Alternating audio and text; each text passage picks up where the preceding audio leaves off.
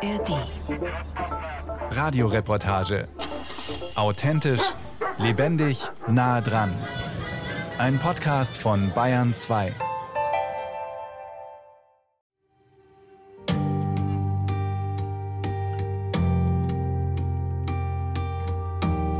Was ist, wenn zu Hause der Strom ausfällt und niemand repariert den Schaden? Ich glaube, dass wir mir in Zukunft erleben, dass einer keinen Strom hat und er ruft nach einem Handwerker, es wird keiner kommen. Was ist, wenn sich keiner mehr um Menschen mit Behinderung kümmert? Wir kriegen Anrufe von Angehörigen, die dringendst einen Wohnplatz brauchen. Wir müssen sie oft vertrösten, oft über ein, zwei Jahre. Ist sehr schwierig. Und was ist, wenn unsere Daten und unser Geld nicht mehr vor Hackern sicher sind? Wenn ich keinen Security-Experten habe, dann kommt Security zu kurz und dann habe ich irgendwann meine Daten an gewisse Spieler dieser Welt verloren. Und dann ist es zu spät. Wenn die Arbeit nicht weniger wird, aber die Menschen dafür, dann ist das ein Problem. Der Fachkräftemangel ist schon längst da und er wird nicht einfach wieder verschwinden. Aber wer soll die ganze Arbeit eigentlich noch machen?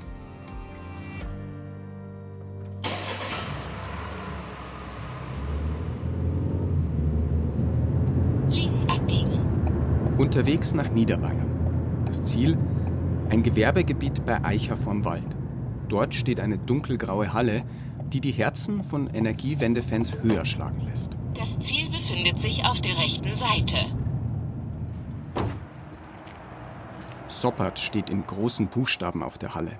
Das O ist grün und sieht wie eine Pflanze aus. So hat es Robert Soppert auch auf seinen Hemdkragen gedruckt. Hallo, grüß Gott.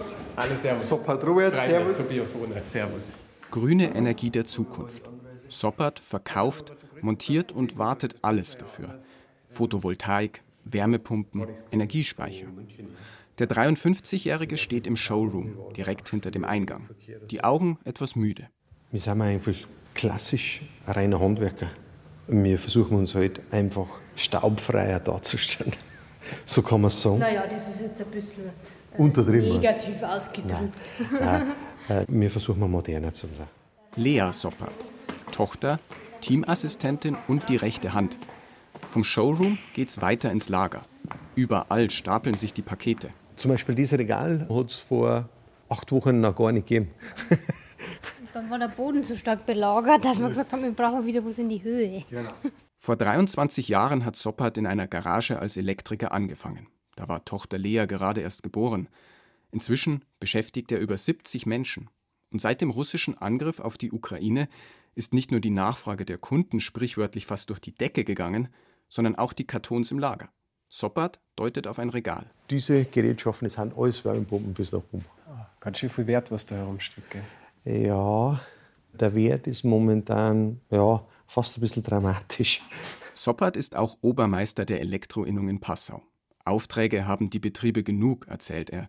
Schließlich wollen ja gerade viele weg von Öl und Gas. Alle, die was mit Heizung und Elektrik machen, werden deshalb gebraucht wie nie. Aber etwas fehlt dafür. Jetzt haben wir zwei Probleme, die zugleich aufeinandertreffen. Einmal, dass die Geburtenraten immer schwächer werden jetzt und dass zugleich sehr viele ältere Leute in wohlverdienten Ruhestand gehen. Der ganze Markt mischt sich aktuell komplett neu durch. Robert Soppert scheint keiner zu sein, der auf den Putz haut. Aber wenn es darum geht, wie viel Personal in seiner Branche fehlt, sagt er immer wieder drastisch. Drastisch heißt, dass wir mir in Zukunft erleben, dass einer keinen Strom hat und er ruft nach einem Handwerker, es wird keiner kommen. Wie weit weg ist diese Zukunft oder wie nah? Ich glaube, dass das in den nächsten drei Jahren eintreten wird. Kein Handwerker mehr, der kommt. In drei Jahren. Das ist nicht weit weg, das ist ziemlich nah. Kaum eine Branche, ja gefühlt kaum eine Firma, die nicht über zu wenig Personal klagt. Gäbe es so etwas wie ein Wirtschaftsunwort des Jahres, der Gewinner wäre klar. Wer soll die ganze Arbeit noch machen?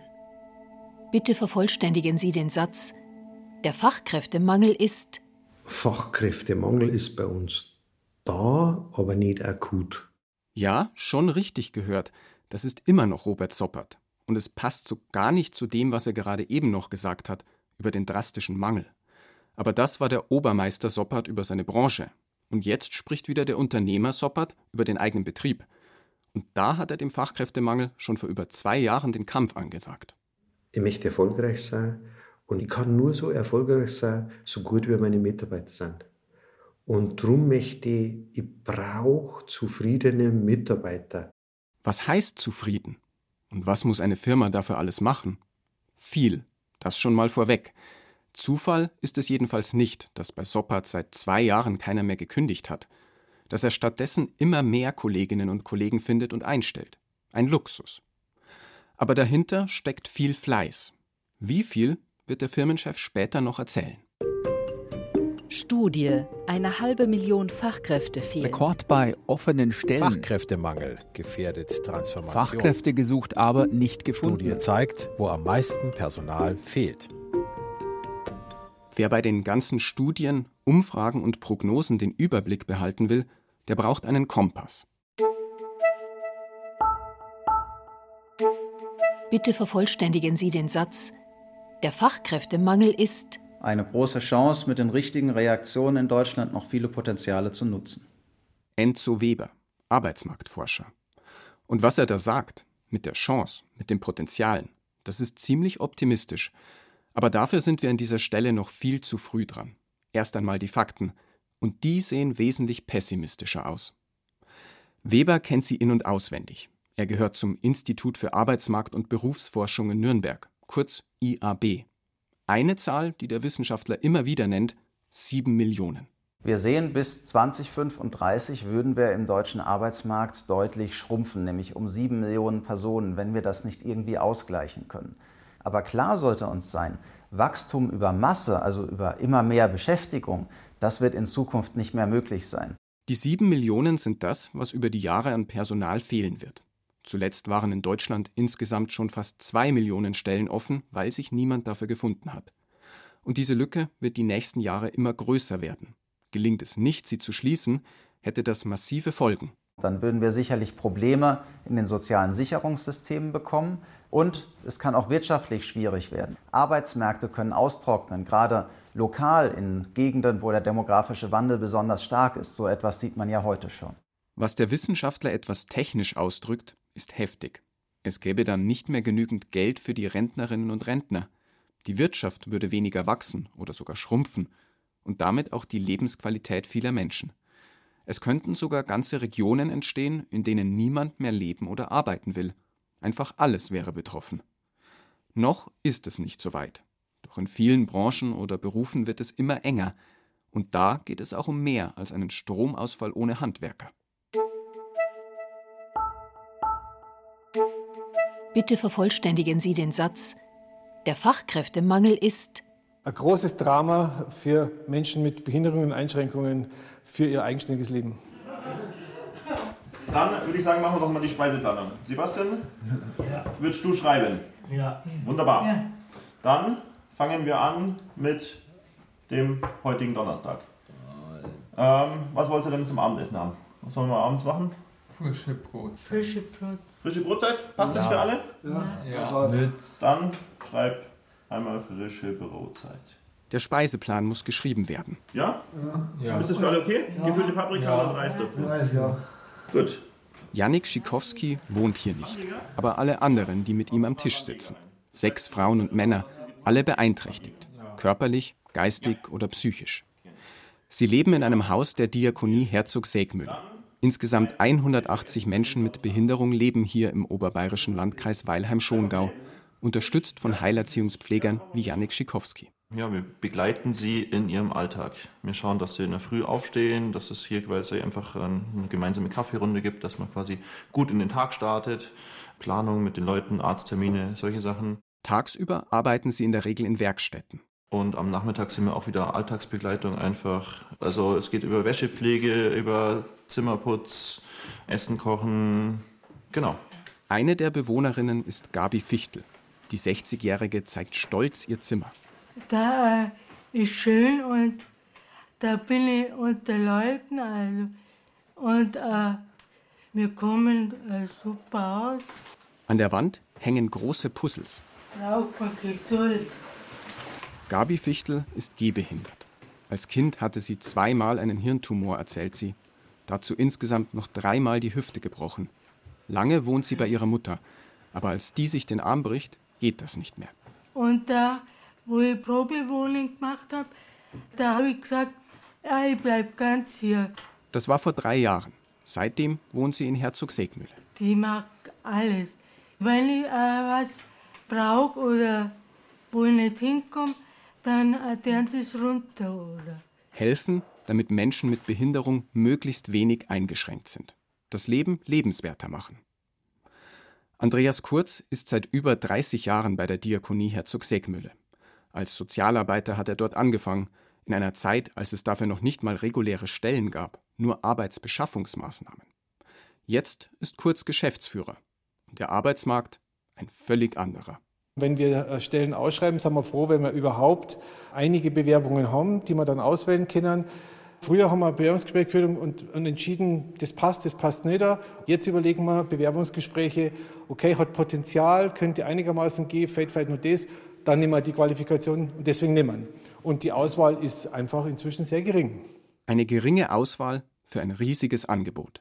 Denn Menschen mit Behinderung machen nur einen kleinen Teil aus.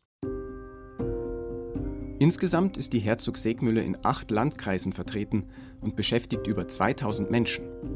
Pflegerinnen und Pfleger, Sozialpädagogen, Psychologinnen und viele andere. Es gibt sogar eine eigene Heilerziehungspflegeschule. Trotzdem, 50 bis 60 offene Stellen hat Andreas Kurz immer ausgeschrieben. Das wird sich jetzt beschleunigen, die nächsten zehn Jahre ganz massiv, sodass wir das überhaupt nicht mehr auffangen können mit dem, was quasi auf dem Markt zurzeit da ist. Gut. Dann melde ich mich mal schnell an. Ja. Für die ja. Würdest du dann die Gruppe 2 aufmachen? Das kann ich machen, ja. Weil das könnte ein bisschen schwierig werden. Nebenan wird gerade der neue Dienstplan geschrieben. Auf dem Tisch liegt ein großer Kalender. Darüber gebeugt die Leiterinnen und Leiter der einzelnen Häuser, in denen Menschen mit Behinderung wohnen. Die Herausforderung, dass keine Lücken im Dienstplan entstehen. Die Lena war gestern da und hat verkündet, sie ist schwanger. Das, das heißt, ist natürlich sehr schön. Martin Edelmann. Er leitet einen Teilbereich und tippt am Computer die Namen in den Plan ein. Ich habe die Gefährdungsbeurteilung mit ihr gemacht und sie dann nach Hause geschickt mit Beschäftigungsverbot. Das heißt, die fällt uns raus. Okay, dann müssen wir die in der Planung nochmal gedanklich komplett rausnehmen und neu umplanen. Ja. Okay. Den Dienstplan so zu schreiben, dass alle gesetzlichen Vorgaben erfüllt sind und dass er auch für alle Beschäftigten passt, das wird immer schwieriger, sagt Edelmann. Lücken im Dienstplan haben wir Gott sei Dank vermeiden können bisher, muss ich auch sagen, bisher.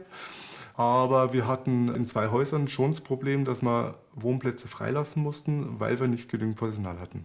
Wohnplätze für Menschen, die wie Gabi Fichtel dringend Unterstützung im Alltag bräuchten. Ja, wir, wir hören die Not. Wir kriegen Anrufe von Angehörigen, die dringendst einen Wohnplatz brauchen.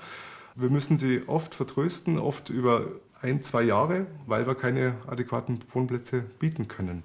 Ist sehr schwierig. Wo soll das noch hinführen, wenn das Angebot jetzt schon eingeschränkt ist?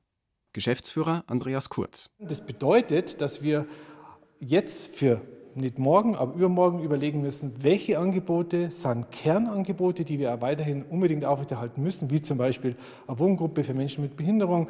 Dann wird es aber so sein, dass es wirklich um Einschränkungen gehen wird und um Schwerpunktbildungen. Also einfach dieses weiter Ausdehnen von Angeboten bzw. Bestandsangebote quasi weiterzuhalten, wird ein schmerzhafter Prozess werden.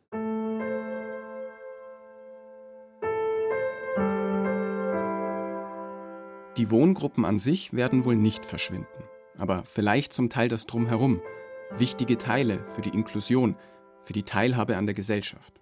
Im Nachbarort ist das schon passiert. Den Mühlenmarkt dort, eine Art Tante-Emma-Laden, hat die Diakonie vor ein paar Monaten zugemacht. Doch selbst wenn immer zumindest ein Kernangebot übrig bleiben wird, am Ende ist das ja nur so gut wie die Summe seiner einzelnen Teile. Und wenn immer mehr Teile wegfallen, steht irgendwann nur noch ein Skelett da. Und für die Betroffenen ein Leben mit mehr Einschränkungen statt mit weniger. Es gibt eine Liste, nennen wir sie die Mangelliste, vom Institut der deutschen Wirtschaft. Darauf stehen die zehn Berufe mit der größten Fachkräftelücke. Ganz vorne soziale Arbeit und die Sozialpädagogik, Erzieherinnen und Erzieher, Pflege. Außerdem mangelt es im Handwerk, zum Beispiel bei der Sanitär-, Heizungs- und Klimatechnik. Und hätte die Liste mehr als zehn Plätze, könnten da noch viel mehr Berufe stehen. Jetzt nach Corona, da sind auch andere Branchen dazugekommen, die nach der Pandemie eben wieder öffnen. Also Gastronomie zum Beispiel, Flugbranche, Veranstaltungen. Also mittlerweile sind diese Engpässe und die Knappheit ein wirklich ziemlich breites Phänomen. Wieder Arbeitsmarktforscher Enzo Weber. Das zeigt, dass es eigentlich nicht mehr nur um einen Fachkräftemangel geht, sondern allgemein um Arbeitskräfte. Auch für einfachere Jobs findet sich oft niemand mehr. Das Plakat im Schaufenster mit der Stellenanzeige, es vergilbt. Was also tun? Das ist dann auch eine Sache der Firmen, hier gegenzusteuern, denn dann muss man attraktiver werden. Also in Zeiten der Knappheit, wenn man da möchte, dass Menschen für einen arbeiten, da muss man sich richtig anstrengen und die Bedingungen dafür auch herstellen. Sich attraktiv machen. Dafür ist das hier genau der richtige Ort. Eine Lagerhalle, bestimmt zehn Meter hoch. Überall stehen Tische, Trennwände und bunte Werbeplakate von Firmen. In einer halben Stunde öffnen die Tore. Dann kommt die Hauptattraktion. Die Schülerinnen und Schüler. 190 Aussteller sind für zwei Tage ins niederbayerische Eging am See gefahren. Zur Hormat-Job, einer Azubi-Messe. Auch Robert Soppert ist da, mit Tochter Lea und Sohn Fabian. Die Messe ist ja heute das erste Mal so in dieser Art. Und wir nutzen eigentlich jede Möglichkeit, die sie bietet. Soppert rückt die Flyer und Energy Drinks auf den Stehtischen zurecht. Letzter Feinschliff. Andere Betriebe haben Süßigkeiten, Sonnenbrillen oder sogar eine Popcornmaschine mitgebracht. Alles kleine Lockmittel. Durch das, dass wir viel weniger Azubis haben, wird natürlich um das Angebot der Azubis viel besser kämpft. Das heißt, wir machen uns viel schicker für die Azubis, um die einfach zu begeistern. Hinter Soppert hängt ein großes Plakat. Darauf als Comicfigur ein Steinbock mit Sonnenbrille. Das Maskottchen der Firma. Bock auf eine coole Ausbildung steht daneben. Der Messestand ist gleich neben dem Eingang. Da müsste doch eigentlich was gehen heute. Also ich hoffe, dass wir heute ganz viele junge Leute kennenlernen, die dann sagen, hey, das ist cool, ich mache bei euch ein Praktikum. Und äh, über das Praktikum äh, können wir dann die Leute, ja, die können wir dann begeistern.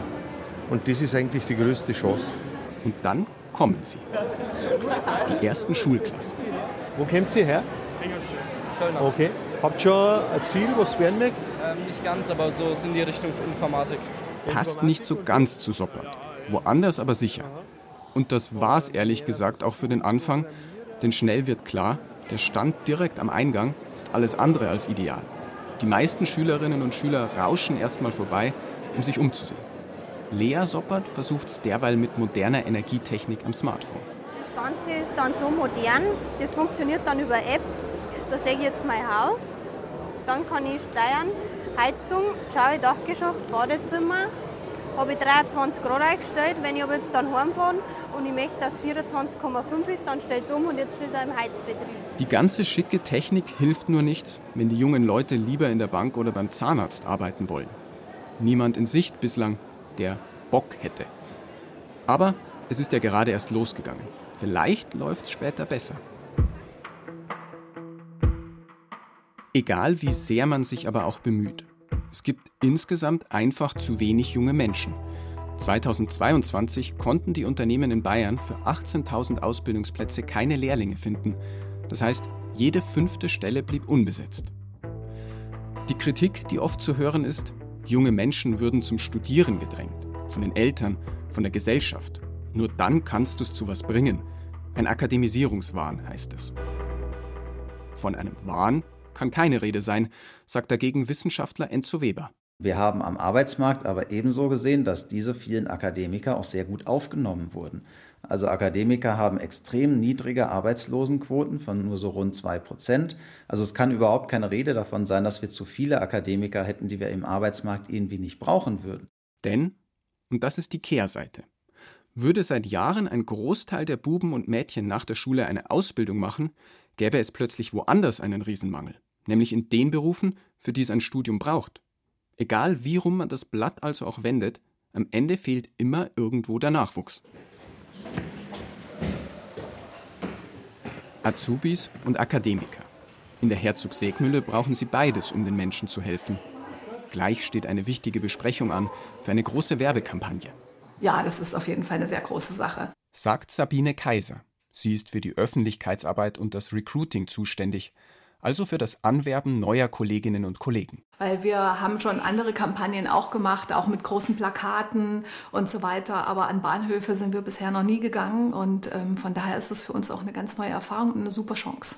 In zwei Monaten soll die Kampagne in München laufen, mitten am Hauptbahnhof. Dort stehen große Infobildschirme an den Bahnsteigen. Im Idealfall sieht jemand die Werbung und bewirbt sich danach online. Noch gibt es aber nur Entwürfe. Okay, wir gucken jetzt nochmal ähm, unsere Kampagne an den Bahnhöfen, was wir da im Moment für Vorschläge haben, was wir auf dem Tisch haben. Äh, das eine, Beate, was du entworfen hast, vielleicht kannst du ein bisschen uns ähm, erzählen. Genau, wir haben das einmal simuliert hier mit der Ansicht einmal im Bahnhof, so wie wir das Mhm. halt besprochen haben, als bewegtes Bild. Und dann eben in einer gewissen Reihenfolge wird eins nacheinander eingeblendet, werde Teil unseres Teams. Die einzelnen Bilder zeigen Mitarbeiter und Bewohner zusammen im Alltag. Beide strahlen übers ganze Gesicht. Ganz am Schluss, das ist sozusagen das, was rüberkommen soll und dann der Impuls, sich Mhm. tatsächlich zu bewerben. Und du hast jetzt hier genommen ähm, Altenhilfe als Aufhänger. Ganz genau. Genau, Mhm. und mit unserem Slogan Mit dir für morgen, der ist drin, das ist ganz wichtig, Mhm. den wir jetzt entwickelt haben für die Mhm. Arbeitgeberkampagne. Und was mir wichtig ist, dass ganz zum Ende dieser Call to Action wäre Mhm. Teil unseres Teams. Dass das drauf ist und auch am Ende der zehn Sekunden auf der Leinwand ist, auf dem Screen, dass die Leute das dann sehen Mhm, können. Genau, genau, so ist es Okay, dann. gefällt mir sehr alleine gut. ja. so zu Mhm. sehen. Mhm. Gefällt mir sehr gut. Eine so große Kampagne kann sich die Diakonie überhaupt nur leisten, weil die Deutsche Bahn einen Großteil davon bezahlt. Trotzdem bleibt es immer noch viel Geld für einen Wohlfahrtsverband und ist auch nur möglich, weil gerade insgesamt die Finanzen umgeschichtet werden. Ich hatte eine Vollzeitstelle für Unternehmenskommunikation hier bei der Diakonie Herzogsägmühle. Das wird jetzt abgeschmolzen in Stellenanteilen und ähm, ich arbeite jetzt dann ähm, fürs Personalmarketing und Recruiting für die Unternehmensgruppe Diakonie München und Oberbayern. Von daher wird es hier weniger. Es ist eindeutig so, dass wenn was anderes aufgebaut wird, dass was anderes auch wieder abgeschmolzen wird. Aber es geht nicht anders. Ja, weil wichtig ist einfach, dass wir genügend Leute bekommen, die hier arbeiten, ähm, weil ansonsten kann die Arbeit nicht gemacht werden.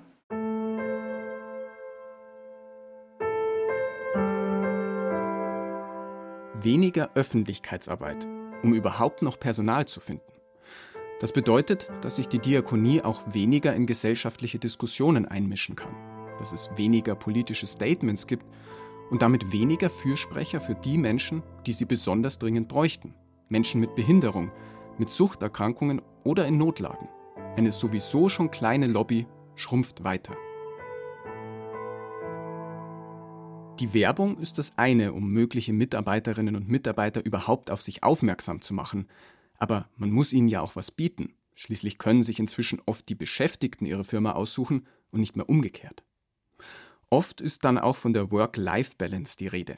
Heißt, nicht mehr einfach nur bis zum Umfallen arbeiten, sondern Privatleben, Familie und Beruf vernünftig unter einen Hut bringen. Wie also muss so ein Job heutzutage aussehen? Das Ziel befindet sich auf der rechten Seite. In seinem Elektrobetrieb führt Robert Soppert durchs Lager, wo alles digitalisiert ist. Es geht alles mit Bluetooth-Scannern, sodass wir jede Bewegung wissen, wo das Produkt auf was für einer Baustelle ist. Jeder im Betrieb hat ein eigenes Tablet und kann damit Teile direkt im Lager bestellen. Digitalisierung, Automatisierung, künstliche Intelligenz. Auch das kann helfen, wenn das Personal knapp ist. Vom Lager geht's ins Büro. Soppert will in Ruhe erzählen, warum bei ihm vieles anders läuft. Zwei Jahre ist es her, da haben sich alle in der Firma zusammengesetzt, um darüber zu reden, wie sie in Zukunft arbeiten wollen. Arbeitsgruppen, wie in einem Großkonzern. Rausgekommen ist zum Beispiel, dass jetzt alle jeden zweiten Freitag frei haben, an Brückentagen genauso. Manche Kollegen wollten mehr Werkzeug, andere einen internen Newsletter oder Fortbildungen. Außerdem hat nun jeder einen eigenen Spind. Und es gibt mehr Ausflüge zusammen. Wir meinen alle, dass, dass das Geld das Thema ist, dass die viele Freizeit das Thema ist. Ja, das sind wichtige Faktoren. Aber die aller, aller wichtigsten Faktoren sind die weichen Faktoren. Und zwar das ist, wie man miteinander umgeht. Und was für eine Wertschätzung, man, dass man dem anderen Menschen rüberbringt. Klar, wenn er jemand neu einstellt, erzählt Soppert, und er oder sie handelt mehr Gehalt aus als die anderen mit demselben Job, dann bekommen alle automatisch mehr Geld. Aber Geld allein ist es eben nicht. Wir haben zum Beispiel einen Mitarbeiter, der, der kann in der Früh nicht pünktlich sein. Kann der nicht. Haben wir irgendwann festgestellt, wenn man das weiter verfolgt, macht man den Mitarbeiter kaputt. Der Mitarbeiter ist aber so, dass manchmal 19, 20 Uhr ist und der ist immer noch dort. Der ist draußen immer noch am Schrauben. Also sagen wir mir zu der Mitarbeit, okay, wir haben es erkannt, mach dir keinen Stress, so wie du kommst in der Früh, kommst du. Und das ist äh, ja absoluter Top-Mitarbeiter. Wertschätzung. Warum das alles so wichtig ist? Weil neue Mitarbeiter nur kommen und bleiben werden, wenn sie hier auch das finden, was sie sich vorgestellt haben. Weil es nutzt uns die beste Analyse nichts, wenn man dann nicht dem, die Bereitschaft entwickelt, das zu tun und auch mal die Fäden aus der Hand geben und das laufen lassen. Das glaube ich ist für manche Unternehmer schon eine schwierige Geschichte. Und bisherige Fehler einräumen, oder? Ja, ja, auch sich Fehler eingestehen. Wertschätzung. Ansonsten hilft auch die beste Werbung langfristig nichts. Aber wo sollen die ganzen Menschen herkommen? Bitte vervollständigen Sie den Satz. Der Fachkräftemangel ist eine große Herausforderung. Vanessa Ahucha ist im Vorstand der Bundesagentur für Arbeit und da auch für das Thema Fachkräfte zuständig. Auf die Frage, wo die herkommen sollen, bringt sie drei weitere Gruppen ins Spiel. Erstens Frauen. Zwei Drittel der Mütter sagen, sie arbeiten in Teilzeit, weil sie die Kinder erziehen. Warum? Weil es zu wenig Kita-Plätze gibt und die Männer oft mehr Geld verdienen. Die Aufgabe der Politik wäre also, das ist ja kein Geheimnis, für eine bessere Kinderbetreuung zu sorgen. Damit Frauen auch wirklich die Wahl haben, in welchem Umfang sie arbeiten möchten oder nicht. Dann zweitens die älteren Beschäftigten. Wenn Ältere arbeitslos werden, haben sie es unglaublich schwierig, auf dem Arbeitsmarkt wieder Fuß zu fassen. Und Ältere sind dann auch Menschen über 50. Warum? Weil viele Firmen immer noch zu stur aufs Alter schauen, anstatt auf die Qualifikation. Das zu überdenken wäre also deren Aufgabe. Und dann ist da noch die dritte Gruppe, die der Arbeitslosen. Immerhin über zweieinhalb Millionen Menschen. Natürlich sind manche eingeschränkt. Die Gesundheit, die Psyche, die Fähigkeiten. Aber da haben wir natürlich auch die Möglichkeit von Weiterbildungsmaßnahmen. Das ist auch ein Stellhebel, wo wir als Bundesagentur auch gefragt sind. Andererseits, noch nie hatten in Deutschland seit der Wiedervereinigung so viele Menschen einen Job. Selbst wenn also alle ihre Aufgaben machen, Politik, Firmen, Bundesagentur, zaubern können sie auch nicht. Die Zahl der Menschen insgesamt reicht auch dann nicht. Momentan passiert ja nur eins, dass die, die ein bisschen besser sind oder die sich einfach besser präsentieren, die anderen Leute abziehen. Die werden ja dadurch nicht mehr. Wir fischen alle, alle Wohlfahrtsverbände, alle Träger fischen aus dem gleichen Topf. Das Problem ist nur von Firma zu Firma verschoben. Das heißt, wir konkurrieren um die gleichen wenigen Köpfe und das wird auf Dauer nicht mehr funktionieren. Für die Zukunft selber haben wir aber erst am Beginn des Problems. Wer also soll die ganze Arbeit noch machen? Nächster Halt, Eberhardshof. Nürnberg. U-Bahn-Haltestelle Eberhardshof. Dort, wo früher der Versandhändler Quelle war. Die Bürogebäude hier könnten kaum langweiliger sein. Weiße Häuserschluchten, dazwischen Parkplätze und ein paar verlorene Bäume. Doch hinter einer der Drehtüren wird es interessanter. Achso, ich habe gar keinen Kaffee angeboten. Habe ich es gemacht? Nein, habe ich nicht gemacht. Ist aber kein Problem. Gott sei Dank. Andrew Zeller. Ein Mann, der sich in E-Mails mit dynamisch verabschiedet. In Deutschland sagt man ganz klassisch Adorsis. Äh, in Irland sagen wir Adorsis. Zeller ist einer der beiden Geschäftsführer von Adorsis, ein IT-Unternehmen. Das muss ich tatsächlich ab und zu der Oma erklären. Deshalb äh, sollte ich darin geübt sein. Äh, letztendlich, wir bauen Softwarekomponenten und das primär für Finanzinstitute und für Versicherungen. Der 50-Jährige ist gebürtiger Engländer mit amerikanischen und jüdischen Wurzeln, hat viele Jahre in Deutschland gelebt, inzwischen aber wieder woanders. Und Sie wohnen ja auch in Irland, ne? Genau. Also ganze Familie und aber ich bin auch viel hier. Wie jetzt, um das Büro in Nürnberg zu zeigen. Drei Etagen mit Schreibtischen, Billard und Kickertisch. Ein bisschen Start-up-Charme, bloß dass Adorsis schon über 15 Jahre alt ist.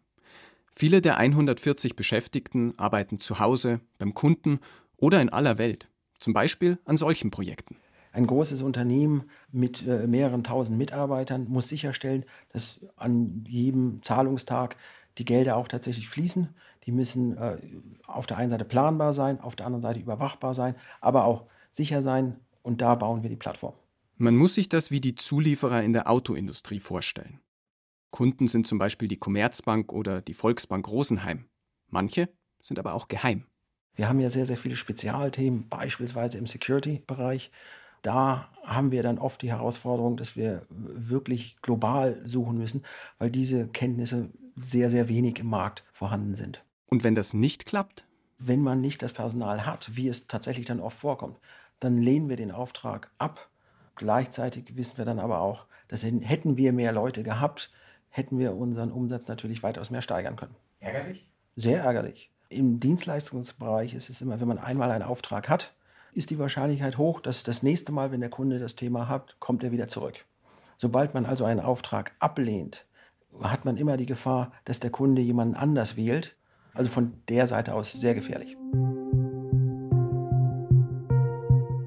Was wäre die Alternative? Einen Auftrag trotzdem machen und dann halt unsauber arbeiten, weil die Leute fehlen? Tatsächlich kommt das in der Branche vor. Oftmals wird leider der Weg gewählt, die äh, Projekte dann ohne die notwendige Sicherheit durchzuführen. Und das führt dann dazu, dass man eben weitaus mehr Hackerangriffe hat. Richtig problematisch wird das beim Staat. Nehmen wir die Polizei, den Verfassungsschutz, das Bundeskriminalamt oder einfach die Verwaltung der Gemeinde. Im besten Fall muss man dort alle Anträge auf Papier einreichen, weil immer noch nichts digital läuft. Im schlimmsten Fall können Cyberkriminelle nach ihren eigenen Regeln regieren, weil sie niemand bremst. Behörden brauchen extrem gute Sicherheitsleute. Eigentlich bräuchten wir unsere besten Sicherheitsleute gerade an der Ecke. Die Erfahrung zeigt, dass die aber doch in der privaten Wirtschaft tatsächlich sind, weil man weitaus besser zahlen kann. Das Korsett heißt TVÖD, Tarifvertrag für den öffentlichen Dienst. Naja, und die meisten Behörden sind auch nicht unbedingt dafür bekannt, sonderlich modern oder innovativ zu sein. Also mein erster Eindruck war also sehr gut. Damit meint Zeynep Usman aber keine Behörde. Sie arbeitet bei Adorsis als Softwareentwicklerin. Von der Bewerbung zur Einstellung ging es ruckzuck. Mit anderen Firmen, ich habe also gewartet, ja, okay, noch eine Woche und dann also, aber hier war also within a week, how do you say? Innerhalb einer Woche. Innerhalb einer Woche, ja. Die 32-Jährige kommt aus Pakistan und hat sich im Nürnberger Team vom ersten Tag an wohlgefühlt. Du bist weit weg von deiner Familie, von, also äh, die Sprache ist äh, neu für dich, Kultur ist ganz anders. Aber wenn du bekommst dieses Gefühl von äh, Wertschätzung, das ist eigentlich, was du wirklich willst. Wertschätzung kommt einem bekannt vor. Adorsis hat eine eigene Abteilung für alle Neuankömmlinge gegründet. Ein halbes Jahr lang lernen sie dort alles Wichtige. Auf der einen Seite lernt jeder genau, was die Adorsis möchte, äh, wie wir beim Kunden auftreten, wie Code gebaut wird, wie unsere Plattformen aussehen und wie wir dann tatsächlich Kundenprojekte durchführen. Gleichzeitig hat man aber auch seine Spezialisierung. Der eine kümmert sich dann mehr um Security, der andere kümmert sich beispielsweise mehr um Architektur. Das dauert circa ein halbes Jahr und dann ist man eigentlich auch bereit, auf Projekte zu gehen. Das war also sehr äh, erstaunlich für mich. Andere Kollegen, die waren so hilfreich. Dann fühlst du dich nicht allein. Äh, besonders wenn du nicht also Muttersprachler oder nicht von also Deutschland äh, bist. Andrew Zeller ist jetzt im zweiten Stock angekommen und deutet auf ein leeres Zimmer. Um 3 Uhr kommt hier ein Bus, weil die meisten fahren in die Berge und es ist Skiwochenende. Und deshalb ist jetzt hier jetzt nicht mehr ganz so viel los. Die ziehen sich alle zu Hause um. So ein Teambuilding eigentlich, oder wie ist das? Wir haben als einen unserer Unternehmenswerte, dass wir wirklich Spaß haben wollen.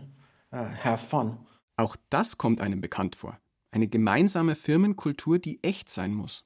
Derjenige, äh, der rekrutiert wird, kriegt innerhalb von kürzester Zeit raus, hat man mir hier was Gutes verkauft oder gegebenenfalls doch ein bisschen hm, etwas in einer Box verpackt, die dann innen nicht ganz so schön ist. Dass Zeynep Usman übrigens in der IT arbeitet, eine Frau ist und aus dem Ausland kommt, das ist kein Zufall. Wenn wir nach Osteuropa gehen, jede zweite Bewerbung ist dort von einer Frau. Wenn ich hier in Nürnberg, Frankfurt in unsere Bewerberliste reinschaue, dann freue ich mich, wenn ich mal unter 20 vielleicht eine äh, finde. Weil viele Eltern für ihre Töchter immer noch BWL oder Jura besser finden, sagt Zeller. Der alte leidige Nerdstempel der Programmierer. Das ist im Osten nie so gewesen. Man hat es immer als große Chance gesehen, zukünftig Jobs zu haben.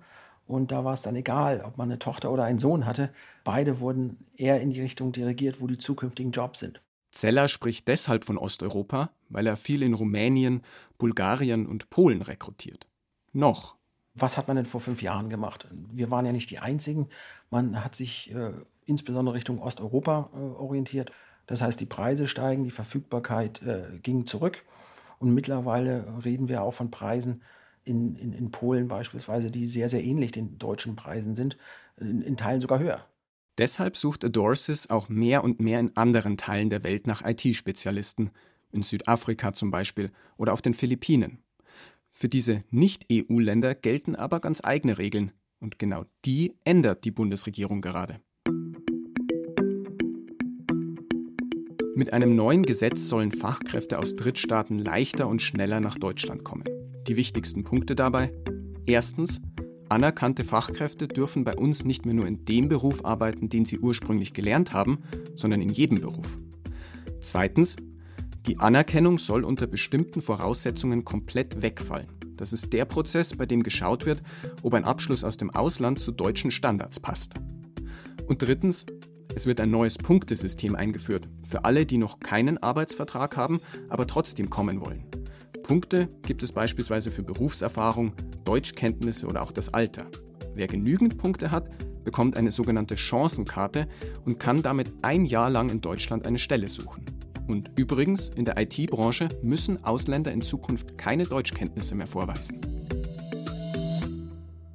Klingt ja alles gut in der Theorie, nur muss es dann auch in der Praxis besser werden und vor allem schneller als bisher. Die Anträge werden gestellt, es gibt Rückmeldungen nach ein, zwei Monaten. Es gibt eine Nachfrage. Schon sind vier Monate vorbei. Nur ein Visit Visa für unsere Eltern zu kriegen und das ist gültig nur für drei Monate zum Beispiel. Das ist sehr schwierig zu kriegen. Also meine Mutter konnte also nicht mich besuchen. Insgesamt bis zu einem Jahr kann es zum Beispiel bei Indien oder Pakistan dauern, bis jemand in Nürnberg ist. Und viel Geld kostet das Ganze auch noch. Also wir reden hier schon von äh, Bereichen, also pro Person, die oft 10.000 bis 25.000 Euro äh, ausmachen. Dieses Geld, wenn es dann nicht funktioniert, ist weg. Vieles ist so langsam und aufwendig, weil es immer noch komplett auf Papier abläuft. Ausdrucken, ausfüllen, vielleicht hunderte Kilometer zum nächsten Konsulat fahren, abgeben, warten, wieder neue Zettel ausfüllen und immer so weiter. Was es eigentlich bräuchte, wäre ein Online-Portal, auf das jeder Zugriff hat. Die Bewerber aus dem Ausland, die Firmen und die Behörden. Aber so eine Plattform ist bislang nicht in Sicht. Stattdessen gibt es einen regelrechten Dschungel aus einzelnen Webseiten, von makeitingermany.com über die Seiten der Industrie- und Handelskammern bis zur EU-Stellenbörse Eures und wie sie nicht alle heißen. Bitte vervollständigen Sie den Satz, der Fachkräftemangel ist für uns eine große Chance. Echt jetzt? Also es gibt natürlich auch Herausforderungen darin, das ist, glaube ich, gar keine Frage. Aber äh, jede Herausforderung muss man auch als Chance sehen. Und nur so kann man halt den Schritt voraus sein und auch vor den anderen tatsächlich sein. Internationaler werden, diverser werden, neue Ideen reinholen. Andrew Zellers Lebenslauf ist selbst viel zu international, um da keine Chancen zu sehen. Aber ihm ist auch klar, was er tun muss. Wer Teilzeit will, für den gibt es Teilzeit. Wer plötzlich eine Weltreise plant oder wer ein Kind bekommt und später wieder in den Job einsteigen will, kein Problem.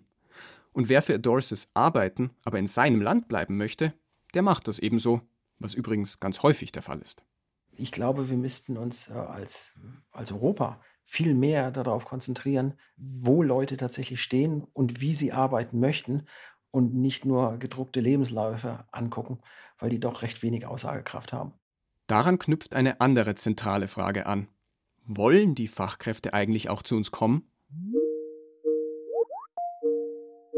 Anruf in Spanien bei einem, der eine klare Meinung dazu hat. Hallo, Herr Piak, grüß Sie. Chris Piak ist Karrierecoach für ausländische Fachkräfte und hilft ihnen dabei, einen Job in Deutschland zu finden. Das Hauptproblem ist eigentlich, dass ganz viele Arbeitgeber sich standhaft weigern, die wirkliche Welt so zu akzeptieren, wie sie ist. Die wollen zurück in eine Zeit in den 70er Jahren, als es eine große Arbeitslosigkeit gab und der Arbeitgeber die Bedingungen stellen konnte. Aber diese Zeit ist ein für alle Mal vorbei.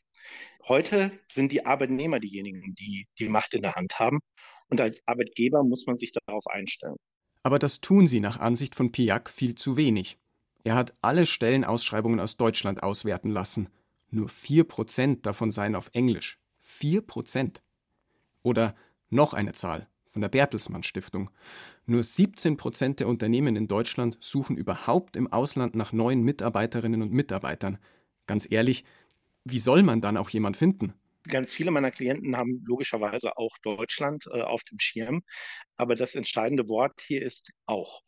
Da ist Deutschland durchaus eine Option, aber eine von vielen. Es gibt jedes Jahr weltweit eine große Umfrage unter Auswanderern, in welchen Ländern der Start besonders leicht fällt. Deutschland ist in der Rangliste letzter. Zum Beispiel, weil sich Ausländer hier viel weniger willkommen fühlen als woanders. Englisch scheint also noch unser geringstes Problem zu sein. Bitte vervollständigen Sie den Satz Der Fachkräftemangel ist hausgemacht.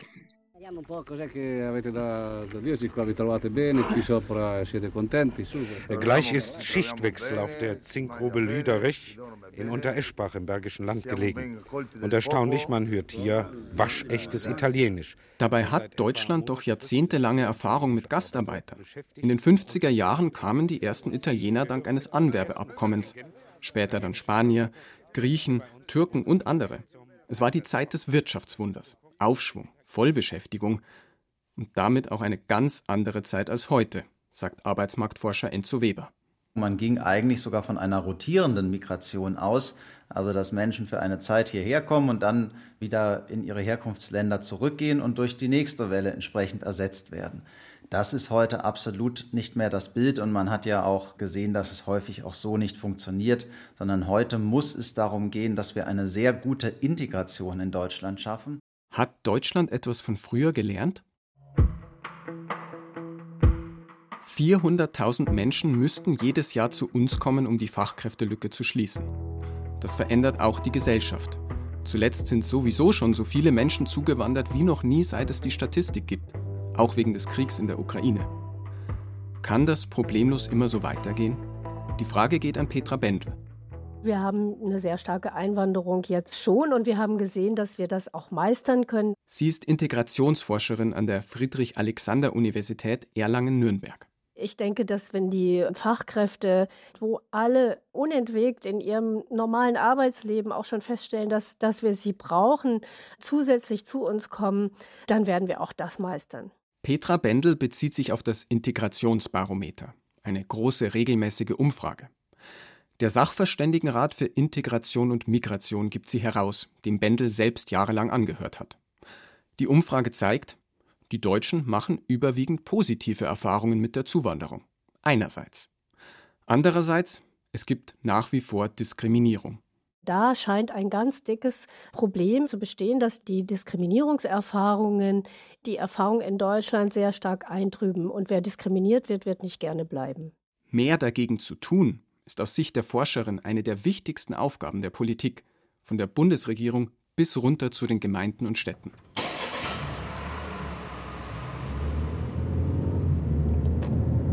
Das Ziel befindet sich auf der rechten Seite. Auch Robert Soppert beschäftigt in seinem Elektrobetrieb Handwerker aus dem Ausland. Er hat viele Herkunftsländer ausprobiert, sagt er. Nicht alles davon hat geklappt. Sehen wir mal die Syrer. Wir haben einen Syrer durch der akzeptiert zum Beispiel eine Sekretärin im Büro, die seinen Lohn macht, die akzeptiert er nicht.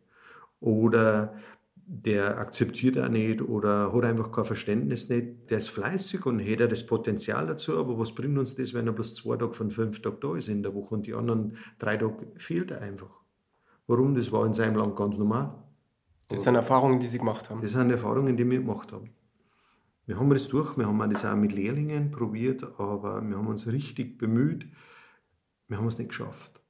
Warum? Weil das verwehrte Verständnis einfach nicht da ist. Unglückliche Einzelfälle? Vielleicht.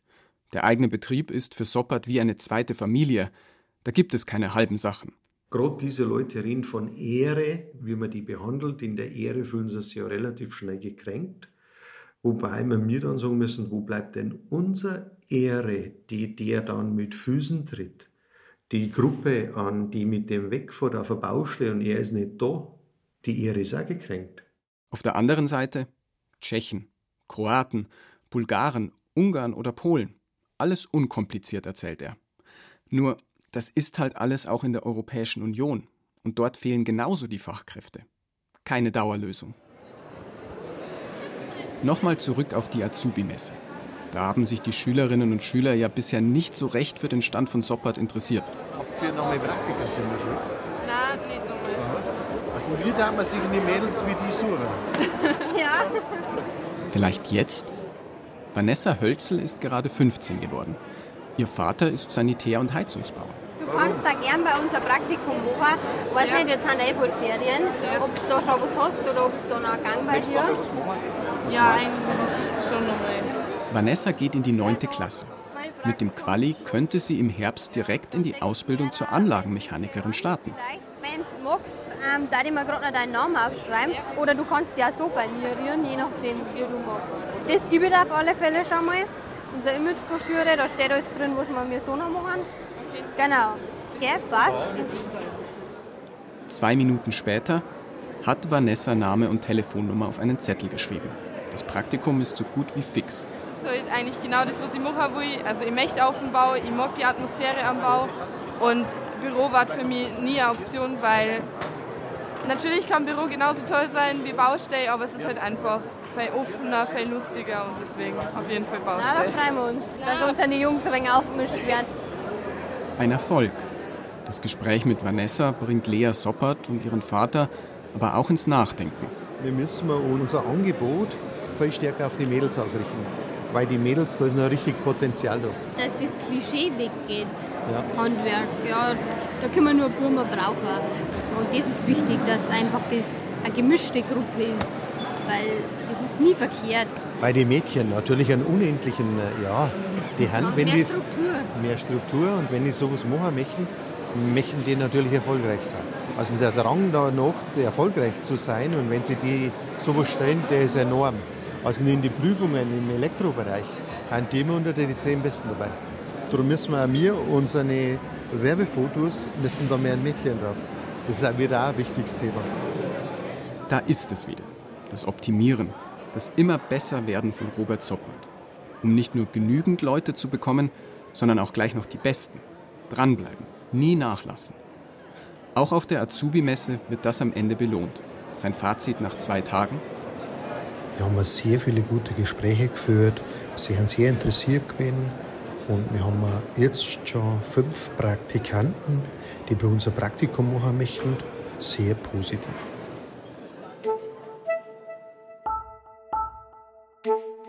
Bitte vervollständigen Sie den Satz. Der Fachkräftemangel ist Ein Riesenproblem. Und eine Chance. Vielleicht.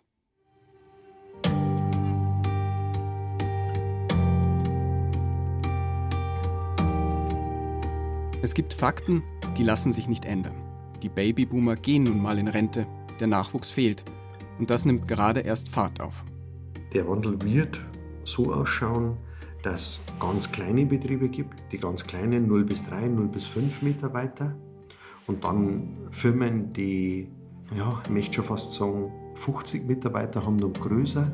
Und alles dazwischen drin wird unendlich schwierig. Digitalisierung und künstliche Intelligenz können vielleicht einen Teil abfangen, aber nicht alles. Auch für die Menschen muss sich viel verändern. Arbeitsbedingungen, Arbeitszeiten oder Löhne. Manchmal alles zusammen. Und an qualifiziertem Personal aus dem Ausland führt kein Weg mehr vorbei. Das neue Gesetz ist da erst der Anfang. Das eigentlich Anstrengende kommt jetzt erst. Wenn aber immer mehr im Ausland rekrutiert wird, notgedrungen, dann steckt darin noch ein viel größeres, ein globales Dilemma zum Fachkräftemangel. Auf der einen Seite wollen wir, dass äh, die Welt in Zukunft auch einigermaßen gleichberechtigt funktionieren kann. Auf der anderen Seite ziehen wir die Besten äh, der verschiedenen Länder dann ab und lassen sie nur für uns äh, arbeiten. Das wird nicht dazu führen, dass es diesen Ländern auf Dauer besser geht oder überhaupt gut. Und deshalb halte ich das für sehr bedenklich, ja. Man kann das Brain Drain nennen. Oder, wenn es im großen Stil passiert, sogar Fachkräftekolonialismus.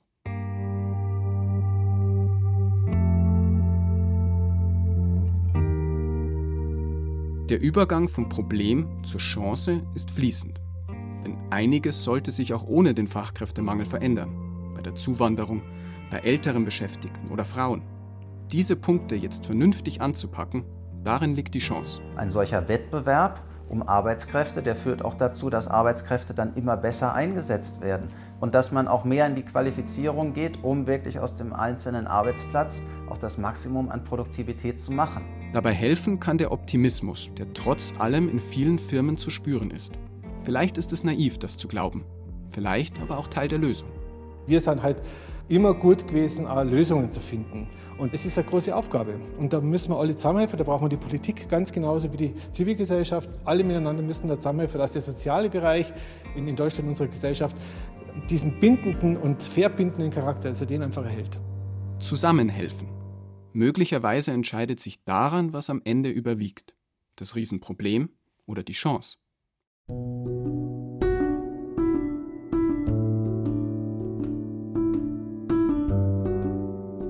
Wer jedenfalls bewusst nicht nur das Problem sieht, der hat bessere Karten. Der gestaltet nicht bloß einen Arbeitsplatz, den Menschen gerne besuchen, sondern schafft vielleicht tatsächlich so etwas wie eine zweite Familie. Keiner weiß das besser als Robert Soppert. Ja, das macht mich stolz und das gibt mir eigentlich Kraft. Ja, einfach die Bestätigung, dass wir es richtig gemacht haben. Nicht nur, weil der eigene Betrieb brummt, sondern auch, weil es einen ganz persönlich erfüllt. Und man spürt auch, dass die Mitarbeiter, die kommen sogar und sagen, hey Robert, bist du heute schon wieder da? Du musst ja nicht immer da sein, wir erledigen das eh für dich. Na wirklich. Und das ist ein wunder, wunderschönes Gefühl.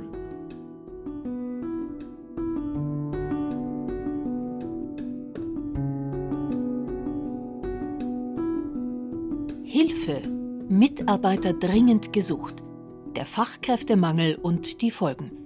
Ein Feature des Bayerischen Rundfunks aus dem Jahr 2023 von Tobias Brunner. Ton und Technik Susanne Herzig. Redaktion Christine Bergmann. Die Sendung finden Sie zum Nachhören auch auf bayern2.de und überall, wo es Podcasts gibt.